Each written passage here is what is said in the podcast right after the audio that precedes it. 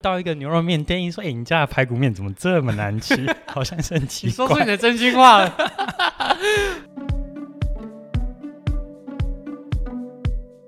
铁板烧料理，从随处可见的大埔铁板烧到王品集团的夏目尼，呈现的形式五花八门。今天要介绍来自日本的五块铁，曾在日本摘下米其林的星星，来台展店更是一味难求。究竟什么样的铁板烧可以要价一克五千块呢？一起来听听今天的分享吧。大家好，我是主持人炫，耶，又是我。那我们欢迎最嘻花的来宾 Ken。嗨，大家好。那我们今天要介绍的是五块的台湾的铁板烧。大家不知道有没有听过五块这间餐厅？哎，你之前有听过吗？有，那时候他要来台湾的时候，造成一个很大的轰动，而且又是先来高雄。你这么嘻哈的人，一定是哎，有贵贵的东西要来了，雷雷达马上大响。对对对，但我也是观望了很久才去吃的第一次。嗯，所以你第一次是跟我们一起去的吗？对啊，那是我呃铁板烧的部分那次是第一次。哦，所以有还有其他的部分，就是他一开就开了三家餐厅嘛。好，那我们先介绍一下来自吴凯的，呃，来自日本的五块餐厅，来自五开的日本。那五开呢？它是一九六四年创立的哦，在东京创立的。哦，这么久了哦。对，很久，而且它的分店的种类有非常多。其实不只是铁板料理，嗯、西餐啊、甜点啊、怀石料理、豆腐料理，嗯，各种都有。是。哦，那其实。在两千零八年的时候，日本的米其林指南就曾经让五块的铁板烧系列的这个餐厅摘下一颗米其林的星星。嗯，它是全球第一个拿到米其林星星的铁板烧。哦，真的哦。嗯，而且后续还是不断的获得了星星的肯定。嗯，那他在台北开的那间分店也获得了米其林餐盘推荐，所以应该算是铁板烧界的。顶点翘楚，算是很厉害、很厉害的铁板烧就对了。嗯、好，那我看他一之前都是在日本经营的比较多，那来台湾开的分店，其实应该是第一次来台，第一个海外分店。就是开在台湾，对，而且是开在高雄，好意外哦，对一个南部人来说，怎么会开在这个地方，对不对？对，那我介绍一下为什么他会开在高雄好了。那当时呢，他是开在高雄的晶英国际行馆。好，那我们之前已经有录过一集国高雄晶英国际行馆节目，嗯，我们就是在那一天一起去吃的，然后吃的有兴趣的可以回去听哦。对，那这个高雄的晶英国际行团这个集团董事长就亲自，因为他要做的就是高雄最顶级的酒店，嗯，所以他也要引进最高级的餐饮，嗯，那他就去特别找日本的五开集团说，哎，可不可以来，可不可以来？而且听说去了超多超多次，少董。对，然后最后他才打动了五块的会长，那就来台湾开。那他一开始是先开在高雄，而且一开就开三间，间对不对？餐厅。有铁板烧、西餐跟怀石料理，那最著名的可能还是铁板烧。那后面他还是有再去开到台北的精华，而且台北的精华五块听说定位更难定哦，是哦，嗯，因为台北人可能是他们日常的饮食，乱讲。你知道他当初那个少董他为什么会想要开五，就是找五块来开吗？为什么？因为就是他其实并不是真的去日本吃到。铁板烧，那他是，而且他本人不吃牛，那他为什么会选择开这间？因为他有一次就是五块的的厨师来金台北的金华酒店就是客座，嗯，然后他去吃，然后吃到他家的就是炒饭，他就是内心就是感动至极，他觉得他后来开精英行馆的时候，他觉得他一定要找他来开海外那个炒饭。对，就吃下去那一口就噔噔噔噔噔，就出现一排仙女在上面跳舞，还有光光射出来，龙这样飞出来。如果听得懂的，表示你也老了，中华一番嘛。对，好，那来高雄开了三间分店，那三间都各有特色。那我们这次去吃的是五块铁，就是铁板烧料理。哦，那它其实不只是餐厅的餐点很有特色哦，它连建筑本身都下了很大的功夫哦。你当时进去的时候有没有觉得诶哪里不一样？我觉得很意外，是他先从三楼进去嘛，然后走一个旋转梯到二楼才是他铁板烧的餐厅。其实他的餐厅是在进门的楼下，因为一楼是 lobby 嘛。对。而且其实我记得整个餐厅是没有什么对外的采光的，嗯，几乎都是室内，但是室内。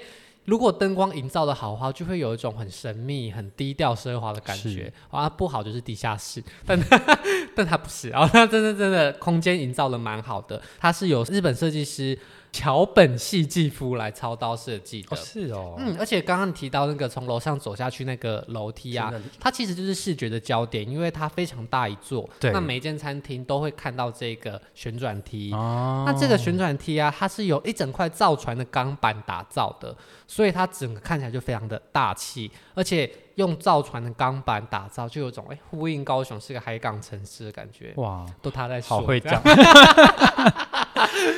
对，盖在台北就呼应台北市的先进的城市。好啦，反正它呃建筑的细节蛮多的。那我觉得整体营造的，它上面还有很多星星的那种闪光，就是呃像银粉的屑屑洒在钢板上啊、墙壁上，所以你走在那个。台阶上旁边的墙壁跟天花板都有点闪闪发光，但它不是那种很刺目的光啊，嗯、就是微微的闪着光，有点低调的感觉。对，就很像日本的甜点上面会撒一点点金箔或银箔这种感觉。哇哦，嗯，所以它的建筑风格，我觉得作为一个餐厅来说，而且是这么昂贵的餐厅来说，是有营造到那个点上的。好，那讲完建筑之后呢，我们就要来介绍它的重点，就是它的菜单了。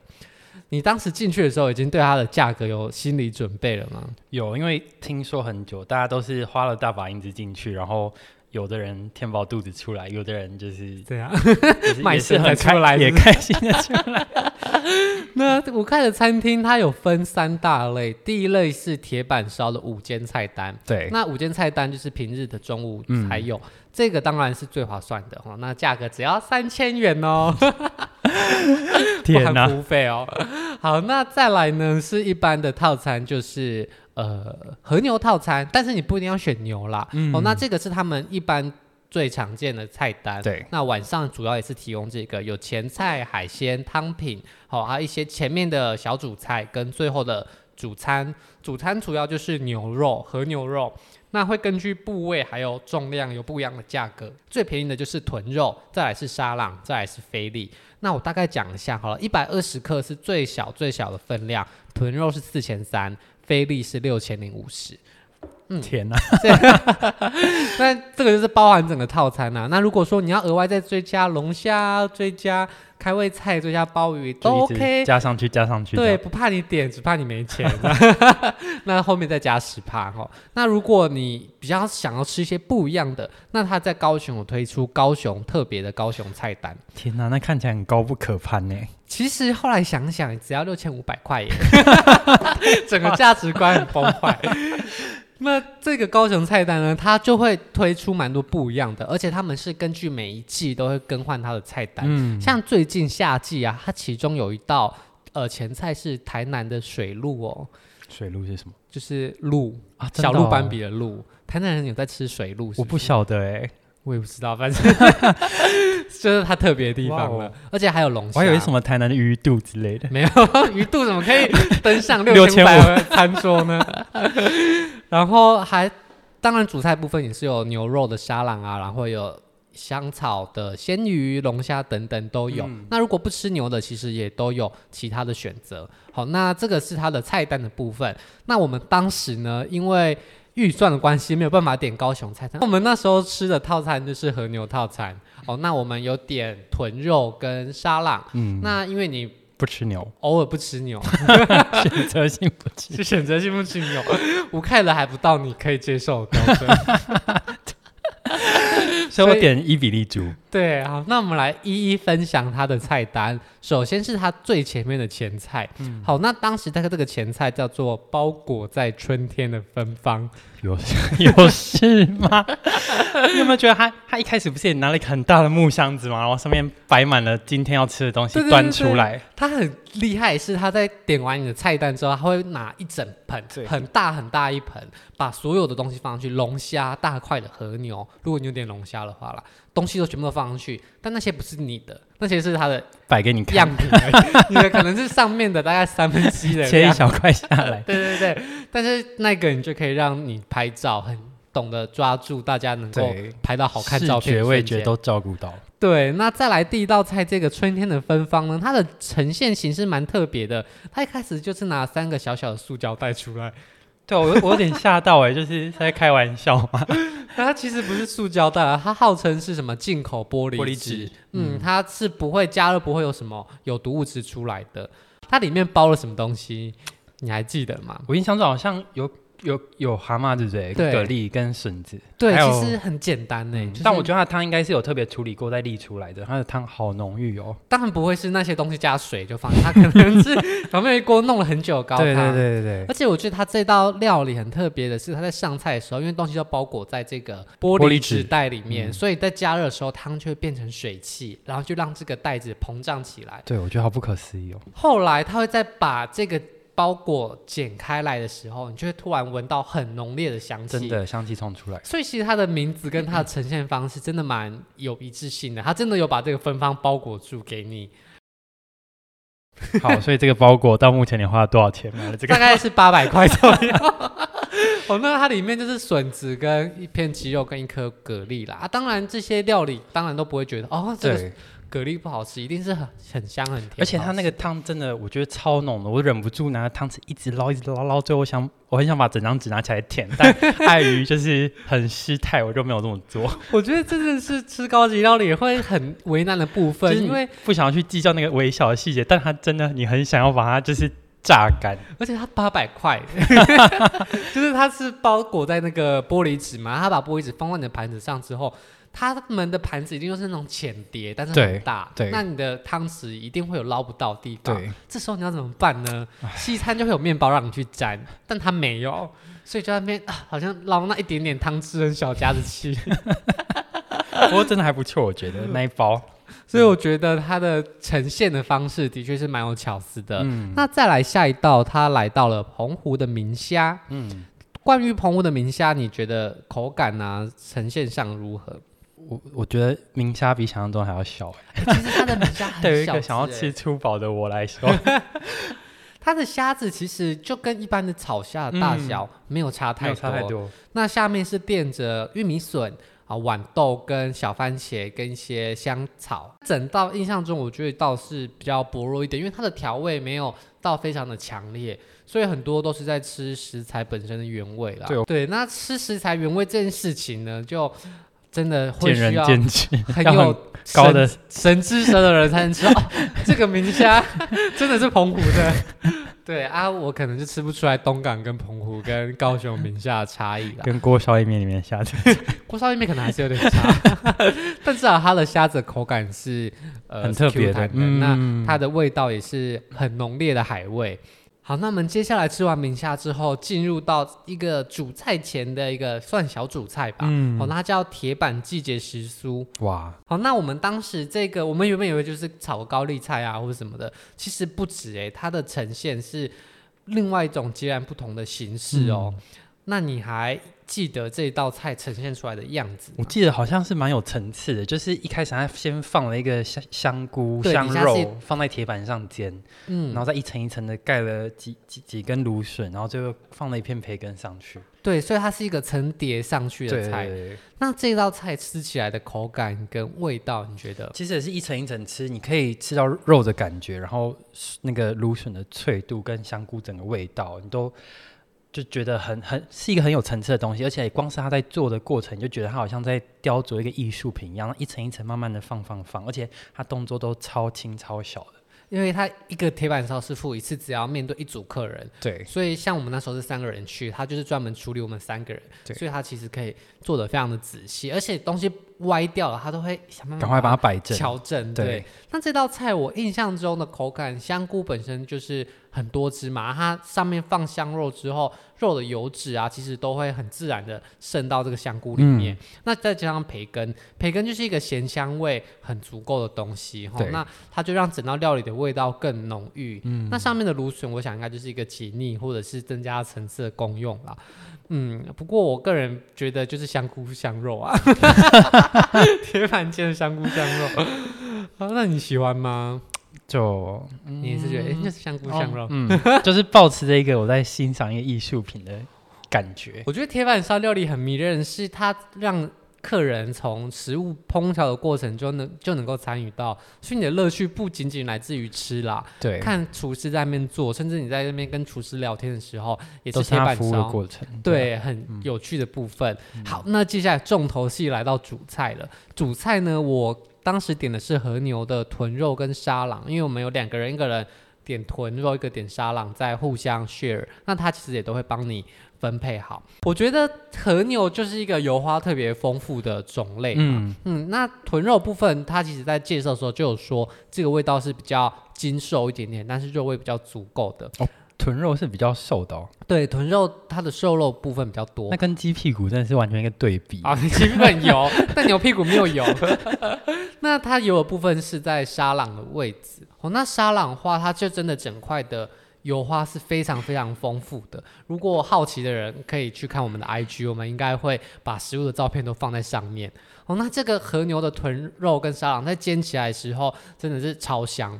不过臀肉的确咬起来会比较呃坚实一点，它不会到老，但是你在咀嚼过程中的确肉香味会比较足够。那它的汁水也是多的，不过因为它缺少了那么多的油脂，所以就比较不会有。入口即化的感觉。嗯、那如果你是跟其他牛排馆比较，比方说像如斯葵这一类的老牌的经典牛排，其实我觉得他们都有一个很类似的感觉，他们就是很扎实、很嫩的牛肉，但它不是走入口即化路线，而是让它在柔软的同时有很浓烈的肉香味。那我觉得这是这一块肉的特色啦。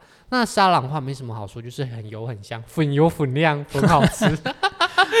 好。对，那这个是牛的部分。那关于猪肉的部分呢？猪就很可惜，你就欣赏不到它在做的过程，它就直接从里面烤，然后挖了，就是端了一块肉出来。哦，所以它不是在铁板上料理的，对对对，它就是 grill 这样。那你觉得这种烧烤的伊比利猪有到这个等级的价值吗？嗯、你那时候花了五千多块吧？我忘了，就跟五千多 是你结账的，就是。我是觉得有点过熟，但就是对啊，还是这是个很严厉的指控哎、欸，因为我在一间就是要价五千多块餐厅指责他的主菜过熟，有一点点啊，以我的标准来说，因为我喜欢我本来就是很喜欢吃很生的人，可是猪肉当然猪肉不会吃生的，或者是半生的，对对对，但是它在伊比利猪可以生一点点。哦，对，一比利猪可以稍微，可是如果是这样的标准，你就觉得它有点，对我怕可能别人会会觉得太生。对。哦，嗯、那你当下有跟他反应吗？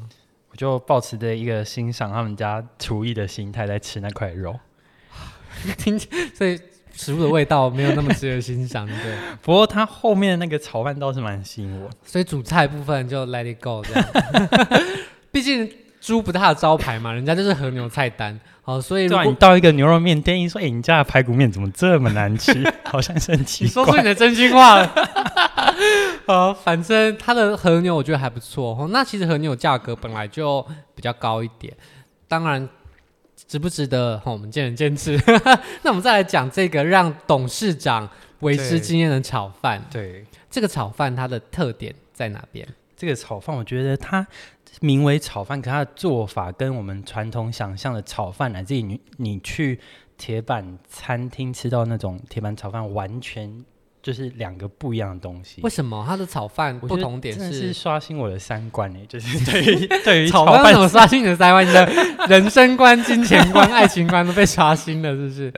他其实也不是真的炒那个饭，他的饭有点像用煎的，而且他的炒饭，我们大家可能觉得哦，什么培根炒饭啊，就是广东炒饭，对对对，它什么都不加，他就只里面就只有盐跟蒜跟饭，有蛋吗？呃，盐跟蒜、蒜蒜头跟饭哦，所以没有鸡蛋在里面。对，他一开始啊，他就是炒了那个青生的六瓣蒜，他把它切的很很很细很细，然后把那个蒜就放一点油在铁板上炒炒炒，然后炒成很像粉一样。嗯，然后最后他一开就把那个蒜特别挑起来放到旁边，然后一般一般我们炒饭不是会想要那个那个油，想要因为有炒过什么东西有点香味嘛，想要用那个油继续炒饭，对不对？嗯，没有，他把那个油全部全部刮掉，就觉得啊。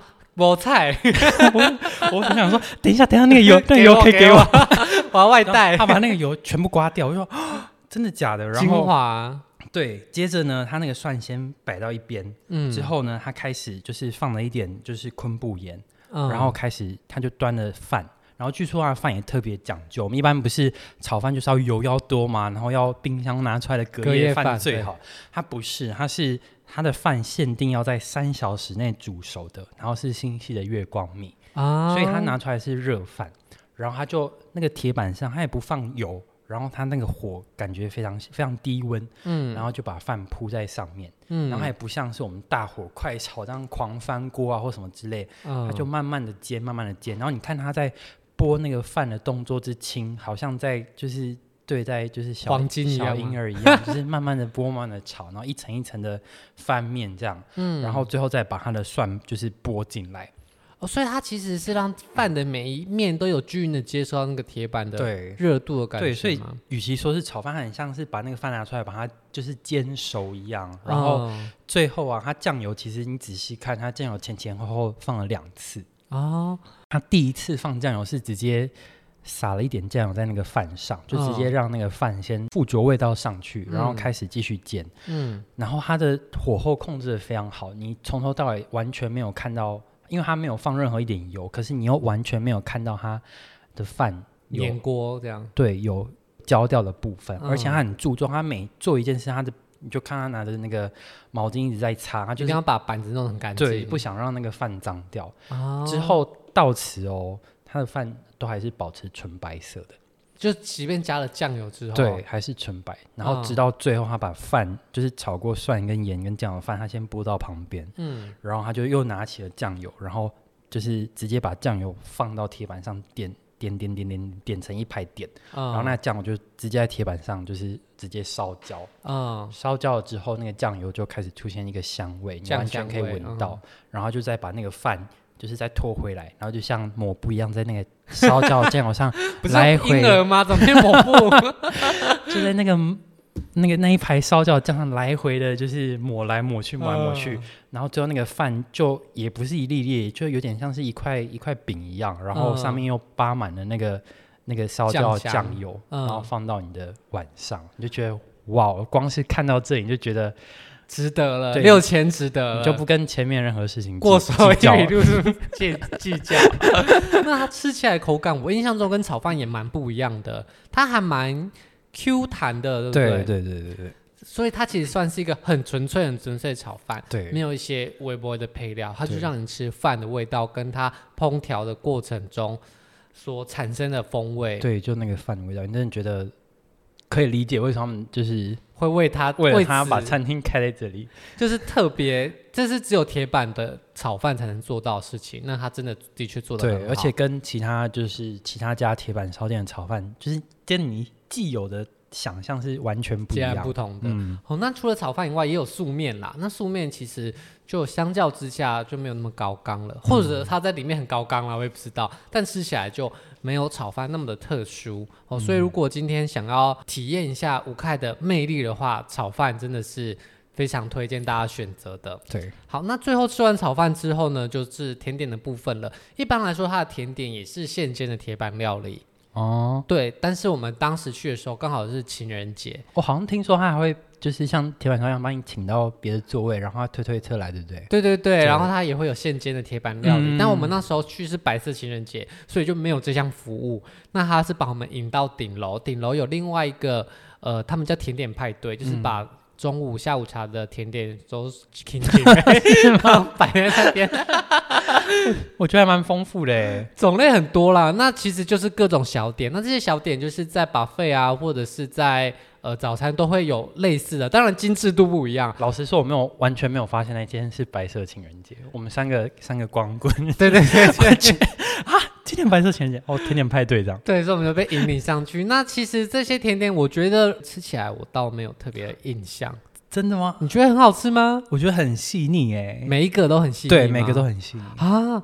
我记得我当时吃的，我觉得焦糖布丁还不错啦。哦，那其他的棒蛋糕啊，或是小小的。蛋糕卷啊，或者是小西点那些，嗯、我就没有特别有印象。它有点半自助式，就是它有可以先点一个薄饼嘛，一个法式薄饼。除了自助餐以外，它还是有提供铁板的甜点，应该是一个就有点像法式薄饼，然后里面有香甜酒跟冰淇淋这样。呃，啊，我是没有吃到当时那一个啦。那它吃起来味道是怎么样？就还蛮典型的，就法式薄饼的那种感觉，就是热热的。吃完那个，我就觉得差不多。饱了。但碍于就是很甜，就是自助吧上还有就是像丛林般的甜点那边，我还是忍不住去拿了又拿。我记得甜点还蛮丰富的，欸，就是。呃，就是光是饮料好，他就放了几种，就是热饮在那边，然后他把整个甜点都摆都摆出来，而且摆的我觉得还蛮美的，包括什么马卡龙啊、蓝莓塔、小圣乳卷、柠檬塔、饼干、慕斯，还有。巧克力的话糖一大堆，它不是每个一样一样都摆着，而是它是用个很漂亮的餐桌，上面放了很多什么呃下午茶塔、啊，然后漂亮的小桌子、小盘子，然后每样交杂的放，对，所以你一眼望过去，你数不出它有几种甜点，就很缤纷，你会觉得琳琅满目，对，看得我眼花缭乱，而且它旁边还有就是，就看到就是 bartender 那边就是。有一个手冲咖啡架，那边冲咖啡，嗯，然后就是身为一个咖啡控的，我就很兴奋，我说：“哎、欸，请问是手冲咖啡吗？”他说：“呃，没有，这是调酒。”那如果你要喝调酒的话，就要另外点了。对对对，嗯，那这个甜点派对是特殊节日才会有的。嗯、那一般的话，他就会把你引领到楼上的一个 bar 吧，然后推个小推车，让你选几样甜点。嗯，所以如果今天是在平日或是一般的时间去的话，你可能会遇到的是这样子的服务。好，那总结来说，他的菜单分享完大概是这样。不过我觉得他们还有一些很特别的特色，比方说他们在整个服务的过程中，他们的人力真的是超级超级多，真的服务员很多。我记得我们当时去的时候，因为它是这间餐厅只有十八个位置，嗯，那当时去没有坐满，大概就是九到十个人而已，而且每一组除了我们以外，每个来的真的都是盛装打扮，对，我觉得完全是不同世界的人。就是比方说有个大老板，然后旁边坐着一个穿得很漂亮洋装的，就是女性，女然后就哇，那他们是什么关系？大家就在边吃边那边猜测，是他的秘书吗？情人吗？还是好？但他们身上的穿着打扮真的。都很可怕，对，都是非常精致，你会想象不到，原来高雄还有这么样子的地方，对，就很像不像走在高雄街头的人，对，很像走在台北什么新义区还是什么高级地段地方这样子的人。哦，那服务生非常的多，那他们的服务人员很特别，是他们还有衣服上不一样。我、哦哦、当时还想说，为什么有人穿白色，有人穿黑色？嗯、后来才说，哦，原来是呃已经升到领班的，他们的服装会更加。华丽一点点，啊，如果是刚进来的，可能就是一般的服务生的话，衣服就比较简单，嗯、就像星巴克有黑围裙跟绿围裙、哦，是哦，对对对，好、哦，那应该是类似。那他们的铁板师傅呢，也是一对一，一个师傅对一组客人。哦，那有些师傅甚至还是日本来的，嗯，嗯，那即便不是日本来的，也都是在那边受过很长的时间的训练。我记得我们当时还有跟我们那位铁板师傅聊天，就说：“哎、欸，你在这边做多久了？”那为什么会选择在这边呢、啊？那其实他们在一开始进来的时候，最一开始要学的就是炒饭，他们就是一定要把炒饭炒到足够合乎他们的标准之后，他们才可以开始煎其他的肉类啊，然后最后才能独当一面的成为在前台服务客人的师傅。哦，嗯，所以其实他们在呃培育自己的厨师的时候，也是花了蛮多时间的、哦。对，好，那。关于吴凯的部分就介绍到这边，那我们来总结一下。好，那吴凯其实是一间来自日本的餐饮集团，它有各种不一样的料理，而它的铁板烧呢，在日本曾经摘下米其林的星星。最后呢，这间吴凯的料理因应高雄的少董的邀请哦，来高雄开设了三间分店。那我们分享的吴凯推呢，它是一个铁板烧的料理，它的菜单会根据每一季来做调整。通常分为五间套餐三千元，哦，和牛套餐五千到六千，以及六千五百元的高雄套餐。其实这个套餐的种类非常的丰富，从前菜、汤品到主菜、炒饭、甜点都是铁板料理。特别是他的炒饭，就是吸引当时董事长邀请他而来的关键。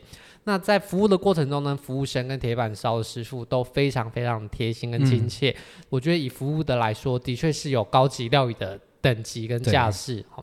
那至于价格的话，就是三千到六千元，视各位的荷包而定，值不值得呢？那就留给各位自己去决定评断啦。